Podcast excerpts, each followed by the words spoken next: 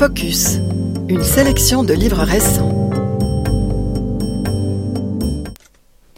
Bonjour, ce mois-ci je vais vous présenter Monument national, un roman de Julia Deck, Le sanctuaire de Laurine Roux, qui est un roman de science-fiction, et un essai, euh, Le pouvoir rhétorique de Clément Viktorovitch. Monument national de Julia Deck. Numéro BSR 71 967. Née à Paris en 1974, Julia Deck est une autrice française, née de père français et de mère britannique.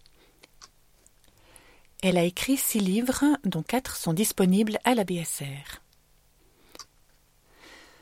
Voici une petite satire du milieu, privilégié mais pourri, des célébrités, et des profiteurs qui leur tournicotent autour, tels des satellites, animés par l'ambition de récolter quelques miettes, voire même plus, et qui a pour cadre temporel les gilets jaunes, puis le confinement dû à la pandémie du Covid-19, et pour thème la roue de la fortune tournant et l'appropriation des célébrités par le peuple.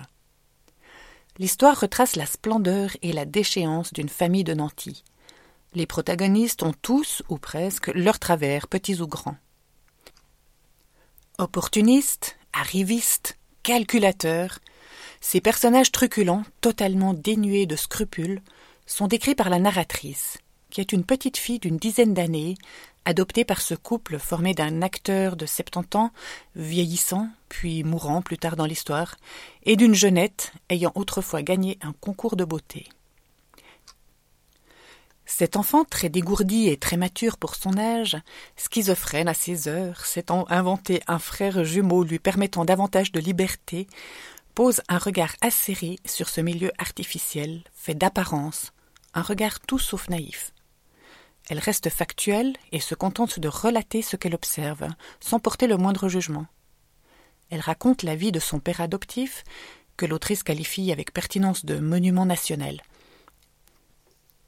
au début du récit apparemment assez solide sur son socle, puis devenant vacillant, puisque la base le constituant est faite d'apparence et de jeu.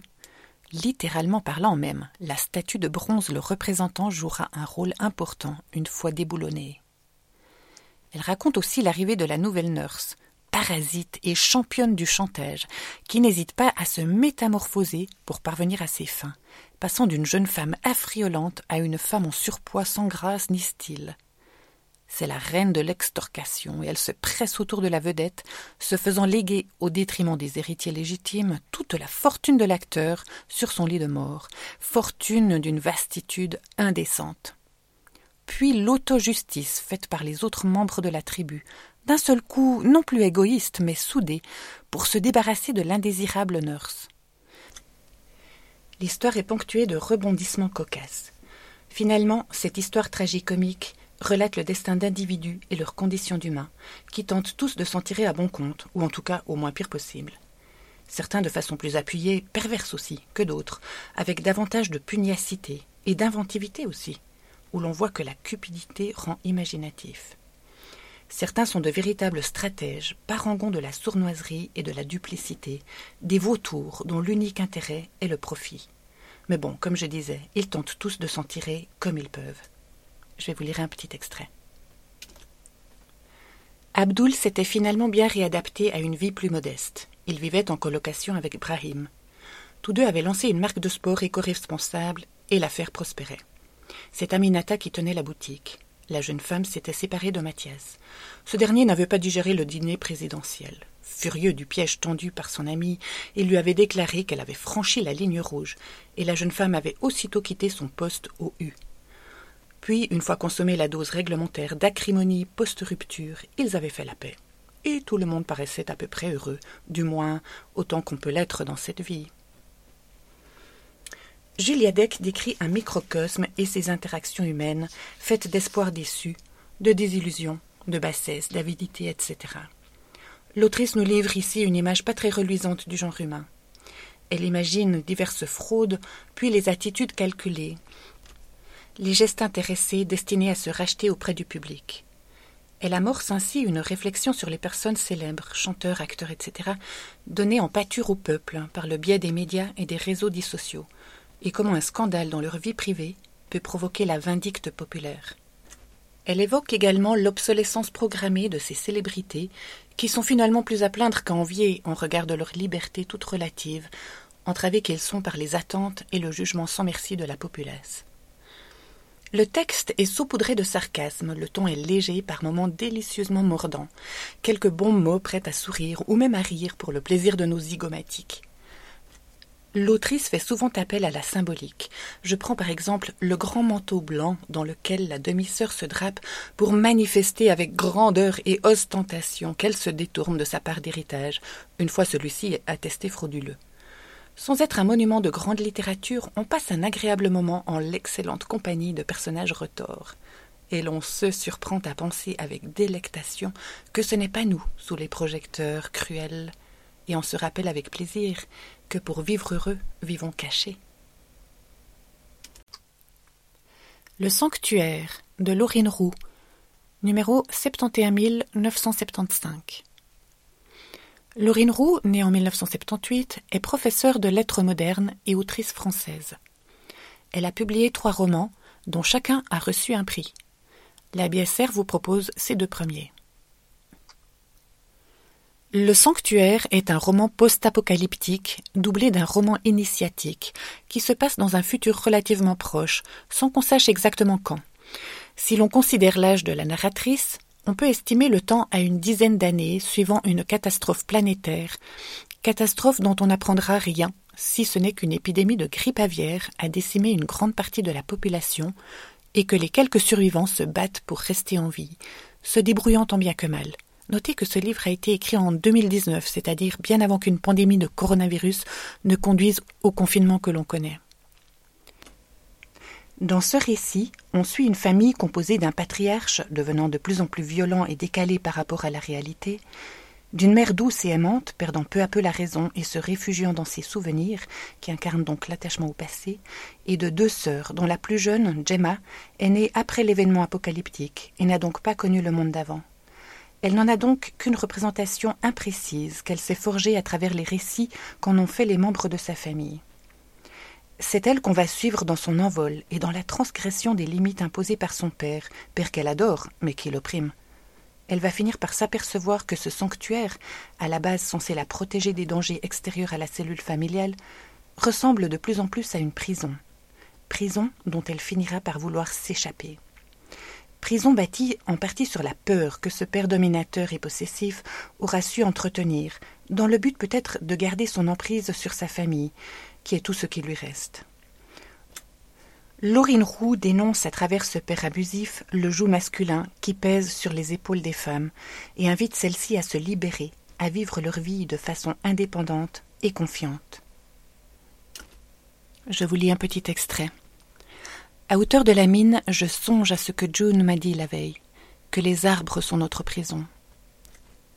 J'observe les êtres, les bouleaux, les chênes, le soleil larde la forêt de raies obliques. Existe-t-il des cachots de lumière?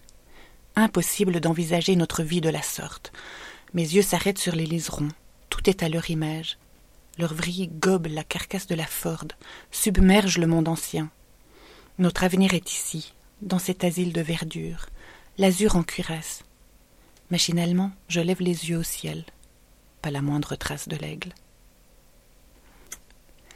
On suit Gemma qui va peu à peu apprivoiser un aigle, supposé vecteur de maladie donc, c'est-à-dire d'un potentiel danger, et par là même apprivoiser sa peur.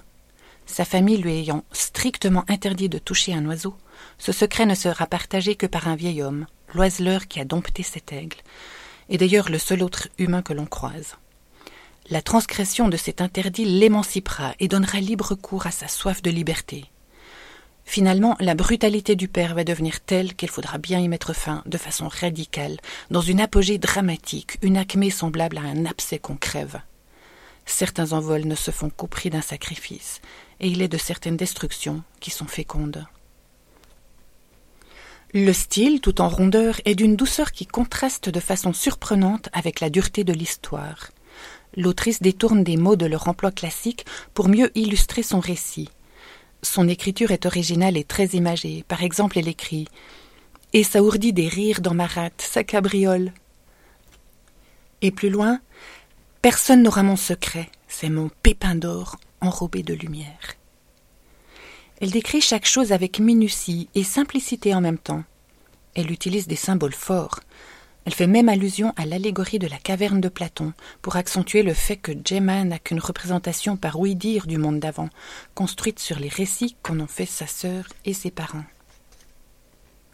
Dans un bruissement d'air, l'aigle déploie ses ailes. Son ombre projetée sur le mur est immense. J'aperçois un emplâtre d'argile au niveau de sa blessure. Ce qui ne l'empêche pas de traverser la caverne, l'est, et de venir se jucher sur l'avant-bras du vieillard. Le sanctuaire chante la souveraineté de la nature, thème déjà fort présent dans son premier livre, une immense sensation de calme. Ces deux livres parlent d'une catastrophe directement ou indirectement provoquée par l'humain et de l'âpreté à survivre ensuite. Parlent aussi de figures féminines sensibles mais fortes, puissamment connectées à la nature. Parlent également d'éveil et de puissance subversive. Le sanctuaire m'a évoqué le premier roman de Jean Hegland, Dans la forêt, qui aborde également les thèmes de l'épuisement des ressources, la fin de la civilisation telle qu'on la connaît, et la survivance tant bien que mal des humains dans un milieu sauvage. Mais le sanctuaire, c'est surtout l'histoire d'une émancipation, d'un affranchissement, d'un envol, du passage de l'enfance à l'âge adulte, de l'innocence à la conscience. C'est l'histoire d'une libération, l'ultime, celle d'une vie. Assurément, une autrice à suivre. Le pouvoir rhétorique de Clément Viktorovitch numéro BSR 71901. Contrairement à mon habitude et à mes principes, je vais vous présenter un livre que je n'ai pas encore tout à fait terminé de lire.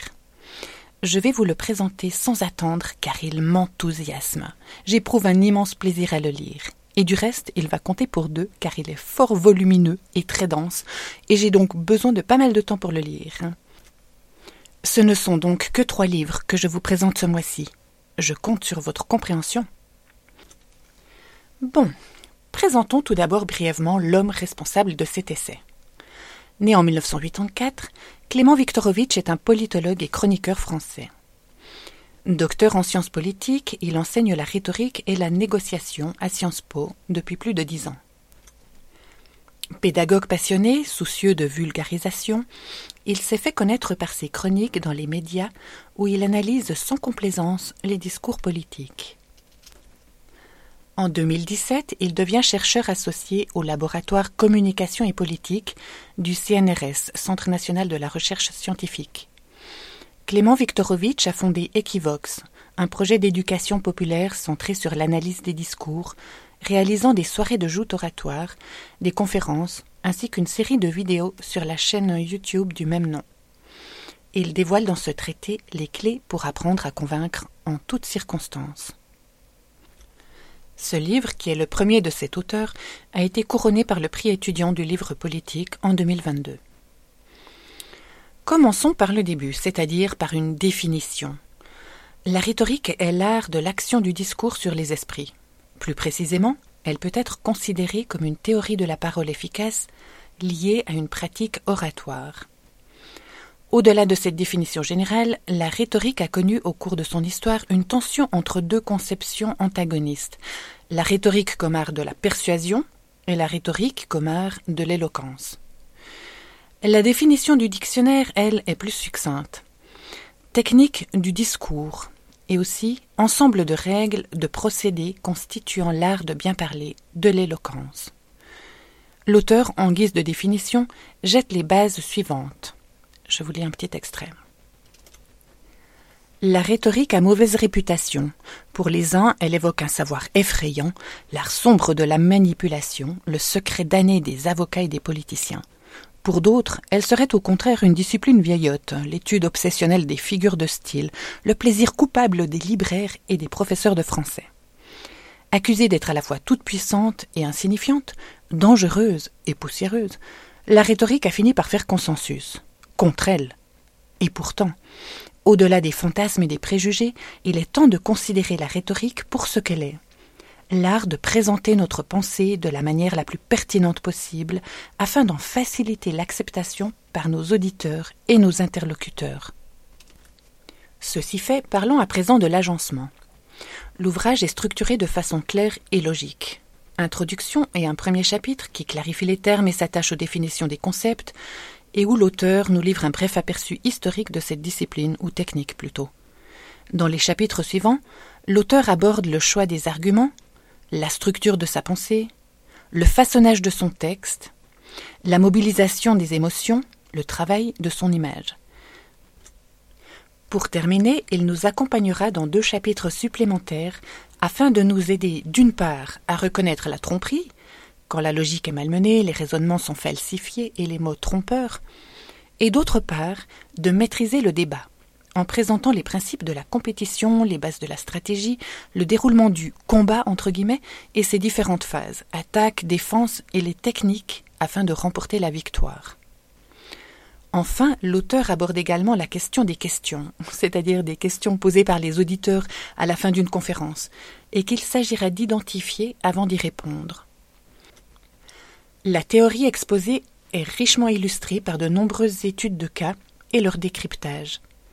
Finalement, l'auteur nous confie que la rhétorique n'est pas uniquement une technique, mais également une sensibilité, car l'art de convaincre exige du tact. Cet essai touche plusieurs domaines la philosophie, la sociologie, les sciences politiques, les sciences de la linguistique, etc., et même la psychologie. L'auteur nous y présente des procédés, des règles, des outils qui permettent d'améliorer notre argumentation. En un mot, l'objet de ce livre est d'apprendre à convaincre. Et ce livre est autant dédié à la critique qu'à la pratique de la rhétorique. Cet auteur m'impressionne par sa lucidité lorsqu'il écrit. Les livres échappent à leur créateur et souligne le fait qu'un lecteur mal intentionné pourrait utiliser son livre à mauvais escient et qu'il aurait sans doute été plus sage de se cantonner à un inoffensif manuel d'analyse. Il fait donc appel au sens éthique de son public et l'exhorte à trancher en son âme et conscience. Un petit extrait. Ainsi donc, si la rhétorique a mauvaise réputation, ce n'est pas totalement sans raison. La langue n'offre pas seulement des ressources pour argumenter, plaire ou émouvoir, elle permet également de tromper, mystifier ou égarer. Des sophismes qui pervertissent la logique aux concepts mobilisateurs qui corrompent le lexique. Les pièges tendus par la déloyauté sont nombreux et variés. En tant qu'auditrice ou auditeur, nous n'avons donc pas le choix, sauf à accepter de capituler devant les individus qui entendent nous manipuler. Il nous faut apprendre à les repérer. Reste bien évidemment la grande question. En tant qu'oratrice ou orateur, que ferons-nous? Utiliserons-nous sans réserve ces outils dans le seul objectif de faire triompher notre position Ou tracerons-nous une ligne que nous déciderons de ne jamais franchir, quitte à ne pas convaincre? C'est un dilemme qu'il appartient à chacune et chacun d'entre nous, en son âme et conscience, de trancher. Nous avons donc vu que l'auteur fait appel au sens éthique de son public, mais il va plus loin. Il met en évidence que la base même de la démocratie repose sur la capacité des citoyens à décrypter les discours, et que c'est à cette condition qu'ils seront véritablement libres de se forger leur opinion politique. Il va jusqu'à dire que la conception la plus ambitieuse de la démocratie implique que les citoyens soient capables de produire des discours, et que c'est à cette condition qu'ils seront libres de participer au débat public. Un petit extrait.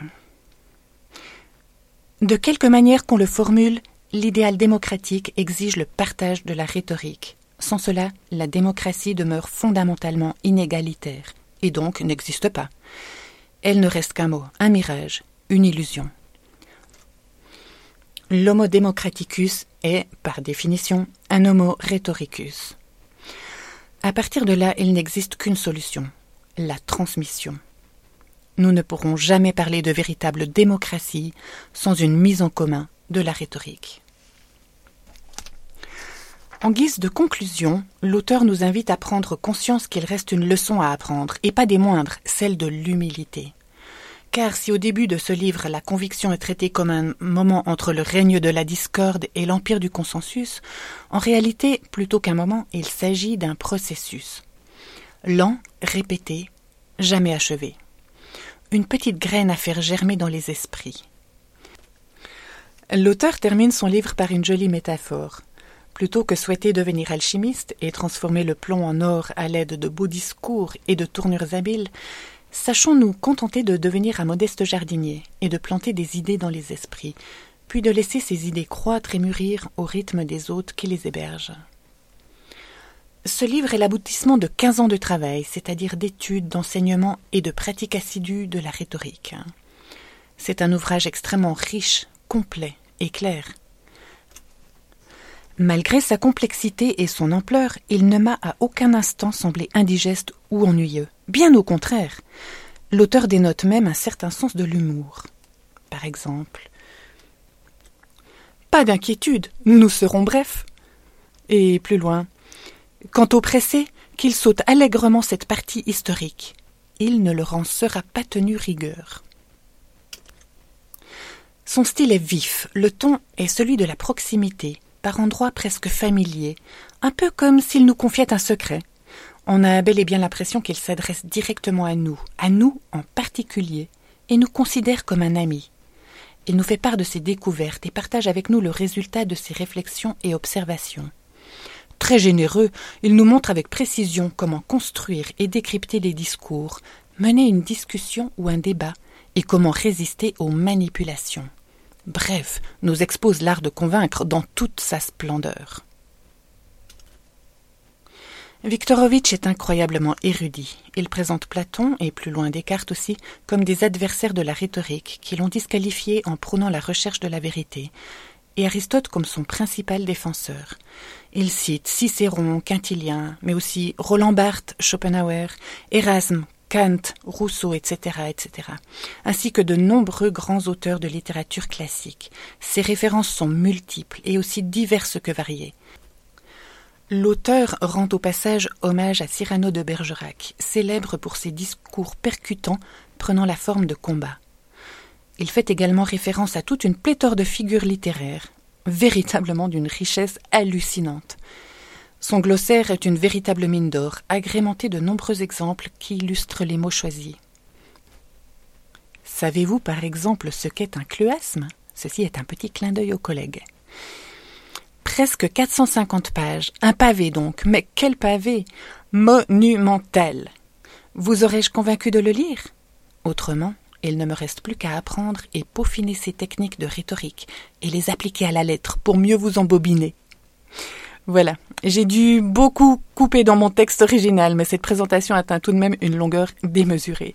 J'espère que vous ne m'en tiendrez pas trop rigueur. Je vous souhaite de très belles lectures. À bientôt.